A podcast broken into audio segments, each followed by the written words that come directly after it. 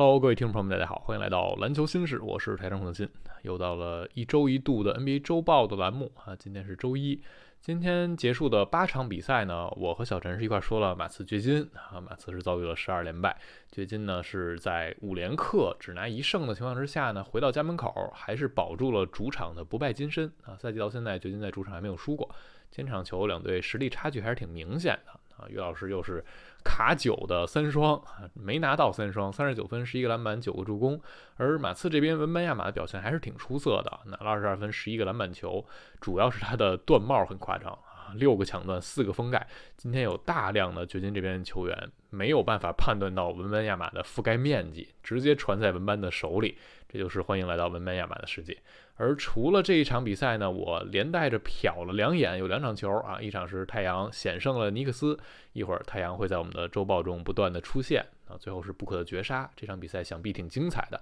另一场呢是篮网那边啊，我也是时不时的更新一下数据，扫了一眼那场球，开场的时候。当时我记得我在播掘金这边的球，发了微博，然后底下就有人说：“孔台，你快看看篮网吧，看看小破网，这队没法要了，赶紧拆了散伙算了。”我心说这发生了什么呢？然后就看了一眼，当时篮网队在第一节啊，一度被公牛打成三十比九，第一节就一度落后二十一分，这是挺夸张的。看上去背靠背第二晚篮网要稀里哗啦了啊！但最后这场比赛打完，我们看到结果是什么呢？篮网一百一十八比一百零九赢了公牛九分球。从落后二十一分到赢九分，这还是挺不可思议的啊！这个过山车做成这样，而且篮网是从第一节落后二十一分到半场就已经赢十分了啊！整个两节的时间就完成了这样的一个过山车，挺夸张的。而且你看最后的数据是篮网这边下起了三分雨啊，二十五记三分球创造了队史在主场的三分命中记录，同时二十五记三分也是本赛季打到目前为止全联盟单场三分的记录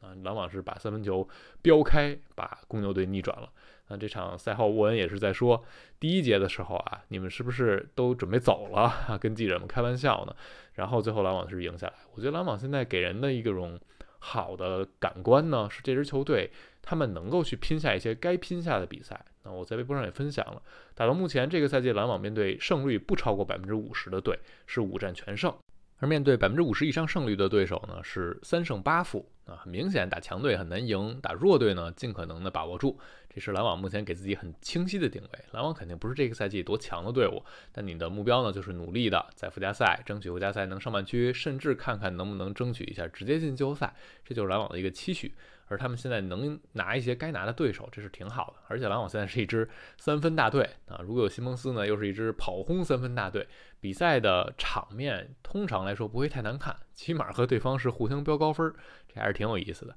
那我们把这些 今天的比赛稍微的捋了几场，然后进入到正题啊。今天的周报栏目，我们还是照例啊，从球队的最佳和最佳开始说起。最佳的球队呢，我选了两支，一支就是菲尼克斯太阳队啊。今天太阳队在最后一颗球布克准绝杀之后，击败了纽约尼克斯，把自己的连胜场次拉大到了七场。目前呢，太阳和魔术也正好就是当今联盟连胜场次最多的啊。太阳上周呢是四战全胜。目前已经升到了西部的第三名，这四场球呢是赢开拓者、赢勇士以及赢灰熊尼克斯，整个呢对手有强有弱，而最后两场打灰熊和尼克斯的时候，杜兰特是缺阵的，所以这两场球含金量会稍微往上提一提。那这四场比赛，啊，上周太阳队的进攻是打到了联盟第四，真实命中率投到了六十二点四，那是这一周联盟的第二名。整个赛季下来，靠着这项最近的火力。啊，太阳队的进攻已经进入到联盟的第五名了，前五名。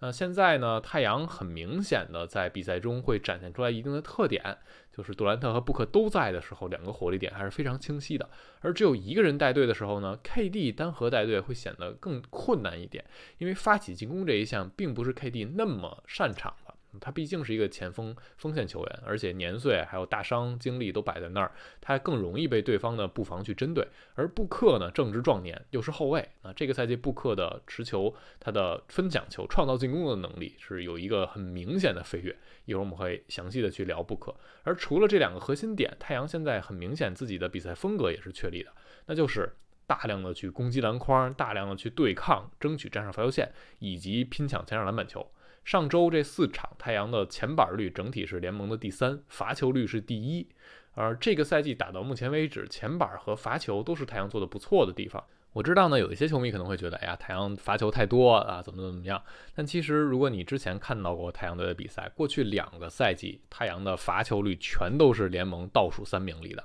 啊，也就是这支球队过去两年其实战绩也挺好的，那也有布克这样的明星球员，但是呢，他并没有拿到这样多的哨子。还是和比赛的风格、比赛的一些打法是相关的，包括和太阳这个赛季引入的这些能拼抢、更凶悍的角色球员是相关的。所以这个赛季目前太阳的风格是非常明晰的。那上周最佳除了太阳，另外一支是魔术。东部这边魔术同样是四战全胜，而且这四场比赛呢是赢猛龙啊，赢了十九分，立刻掘金啊，大胜凯尔特人。这场大胜凯尔特人比赛当然是有波尔津吉斯伤退的这样一个插曲，以及今天他们是轻松的击败了黄蜂，黄蜂也是有三球的伤退。但总的来说，魔术的七连胜想必是更让大家感到呃惊喜的，或者说更在很多人意料之外的。这个七连胜已经是魔术队史自二零一零到一一赛季以来最长的连胜了。那有意思的呢是，魔术这波七连胜之前输的那场球是惨败给篮网，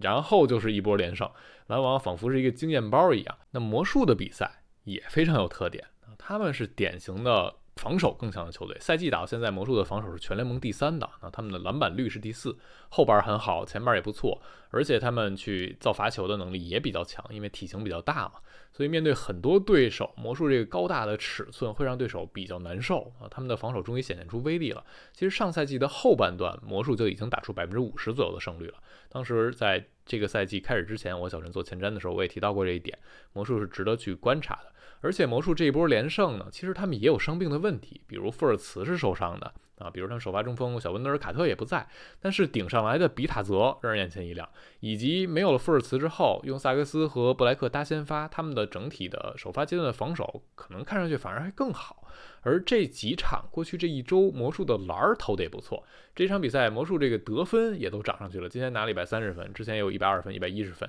整个这一周，魔术的进攻也是在联盟前列前十的。所以，当他们有这样的防守基本盘，然后在某些夜盘把自己的投射能够找到准星儿，那这支魔术队看上去战斗力还是真的非常强的。所以在常规赛这个期间，魔术是一支非常不容小觑的球队啊。但是打到季后赛或者更长远那些有针对性的焦点战的时候，魔术的一些短板可能还是会暴露。但这不妨碍他们和太阳一样，是过去这一周表现最出色的球队啊。我们就把这两支队列为了最佳。那最瞎的球队呢是芝加哥公牛。啊，今天公牛输给篮网这一场，我相信让很多看了球的球迷就觉得啊，这支球队真的是要拆伙了。那公牛过去一周一场没赢啊，输热火、雷霆、猛龙、篮网这四场球，最少的就是今天输给篮网，输了九分，而且是一个领先二十一分，最后被大逆转输球这样的夜晚。前面输的更是稀里哗啦，他们过去的八场比赛已经输了七场了啊，这真的是让你觉得这支球队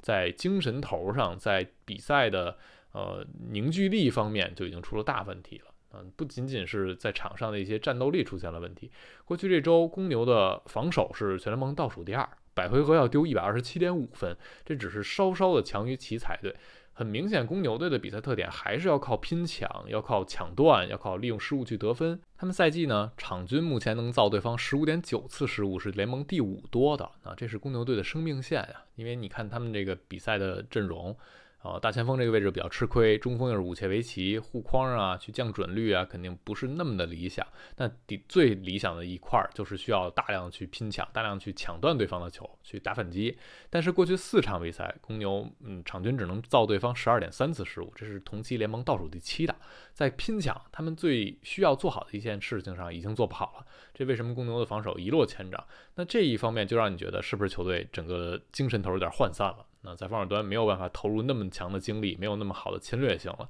这是公牛现在很大的一个问题。目前公牛这开季至今五胜十三负的战绩啊，队史上次这么差开局还是二零一八到一九赛季，当时他们的主教练还是霍伊伯格呢，最糟糕的那一段时间的公牛队。那接下来公牛啊就要面对的对手是什么呢？这波赛程要打绿军、雄鹿、鹈鹕、雄鹿、掘金，打两次热火、七六人、湖人。看上去哪一个也不是目前这支公牛队能稳稳拿下的对手啊！如果这样一路输下去，我已经看到有记者在调侃啊，下一次公牛赢球啊，呃，有可能在今年打完啊十二月度过之后，公牛还赢不了十场球那这个时候这个超市开张真是随时可能发生的。这是上周最瞎的球队给到了公牛队。那说完球队，我们把目光投向球员。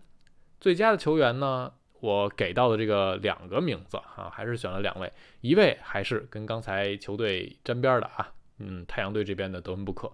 布克呢复出之后，太阳还没输过啊，七连胜。那过去这一周，布克更值得大家去注意和值得大家称赞，因为他的表现非常的全面，又有高光啊，需要传控的时候有传控，需要干个人得分的时候有个人得分。这一周，布克场均三十点三分，五点三篮板，七点八助攻，二点八失误，三项命中率啊百分之四十八，三分四十三，罚球九十啊，场均的正负值是正二十一，每一项数字看上去都没有可指摘的地方。开季到现在啊。布克之前受到一定的伤病困扰，但他整体出战的这些夜晚，他的场均得分、篮板、助攻、盖帽全都是生涯新高。同时，他的回合占有率、助攻率、助失比也都是生涯新高。啊，然后他的运动战命中率、三分命中率、真实命中率还是生涯新高。什么意思？就是今年的布克啊，首先他攻的啊产量变得更大，效率也提升；其次他传的。啊，传的比原来更多更好，而且传的效果也非常的理想，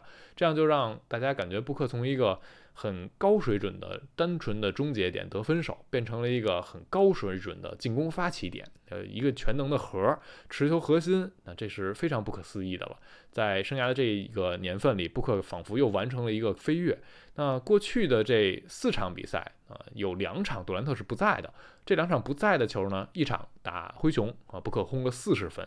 同时那场比赛啊，靠着布克最后的打板三分，太阳还抢到了季中锦标赛外卡身位的优势。如果没有那记打板三分，后边我们看到鹈鹕和快船那场，最后鹈鹕他的呃净胜分呢，在季中锦标赛里是正三十三，而有了布克那打板三分，太阳正好是正三十四，压鹈鹕一头，让鹈鹕如果他们落在了那个小组的第二名，他们是没有办法竞争过太阳。如果没有布克这三分，那太阳可能就提前宣告进入锦标赛出局了。目前看上去很有可能以外卡身份晋级啊，第一轮去打啊湖人队，打一个单败淘汰。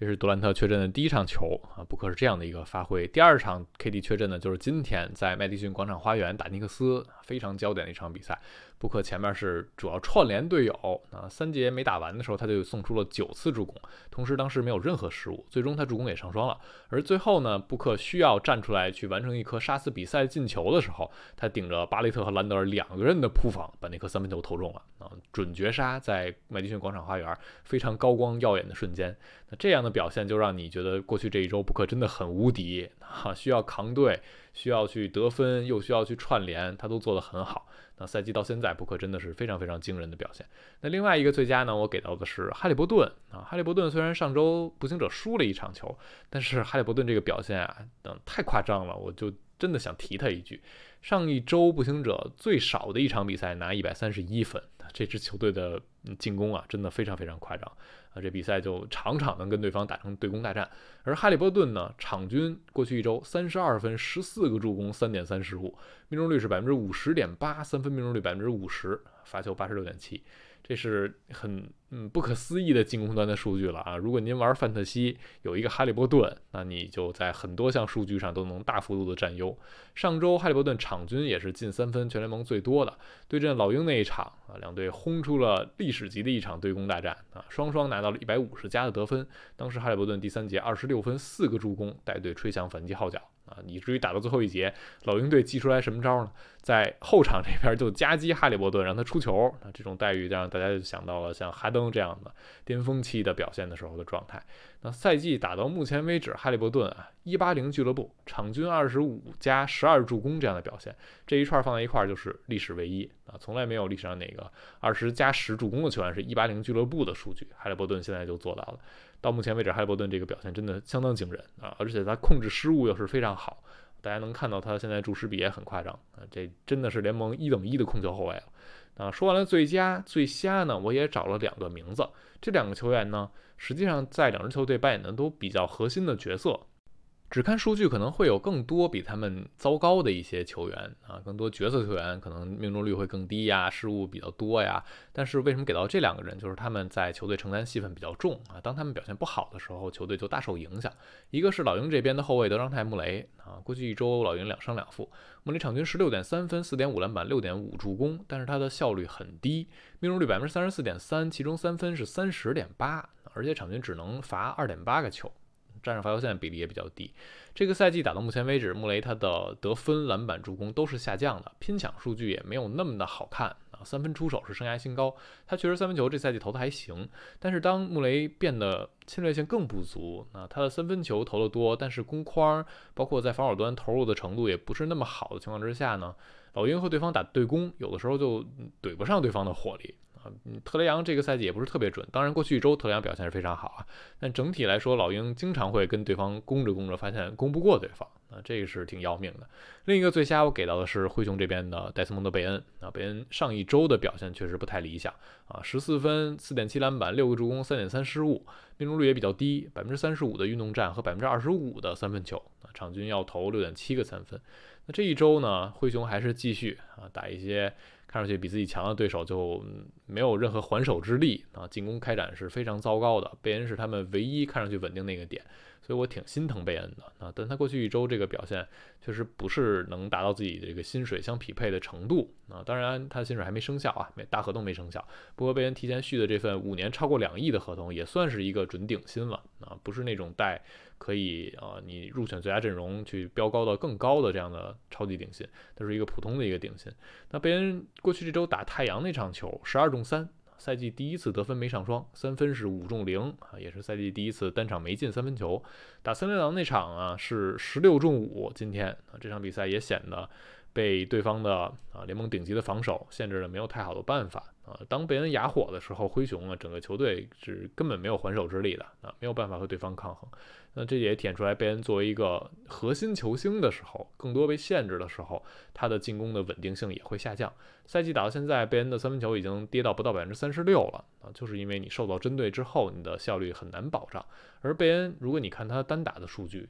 啊，他单打每回合得分是不到零点七分的，这就说明他的持球攻的能力还是偏弱。如果你是一个全明星级别的后卫啊，你是扛起球队的后卫，如果你只能做一些无球的得分，那对于球队的帮助是有限的，你就必须有很强的队友的支援才行。这可能也体现出来贝恩现在更多可能能扮演一个高效的副手啊，你让他变成一号箭头人物的时候，他的效率就会下滑的比较多了。好，本周的 NBA 的周报就给大家带来到这儿啊，有最佳最佳球队，还有球员，大家也还是照例有这一周印象深刻的球员的表现，或者很糟糕的球员球队的表现，都可以在评论区留言。感谢收听，我们下期节目再见啦，拜拜。